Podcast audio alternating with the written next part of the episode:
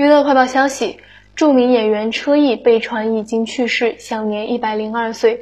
他的葬礼在八宝山举行。车毅的次子车晓彤、孙女车晓都是著名演员。车毅去世的消息由保定交通广播官博九月三号发文透露，称九十四岁田华到八宝山送别一百零二岁的老班长车毅。田华奶奶虽然年事已高，但拒绝亲人搀扶，坚持站起来向老班长行军礼送别。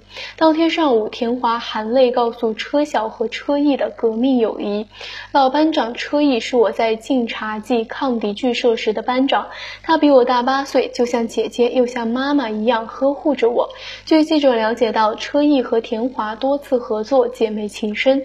其在《红灯记》饰演李奶奶被奉为经典，也是第一代李奶奶演员。车毅后来还转型当导演，拍摄过《人逢佳节》《留下一曲动情的歌》等电。电视剧曾获得全国三八红旗手、优秀共产党员、中国人民解放军独立功勋荣誉章等殊荣。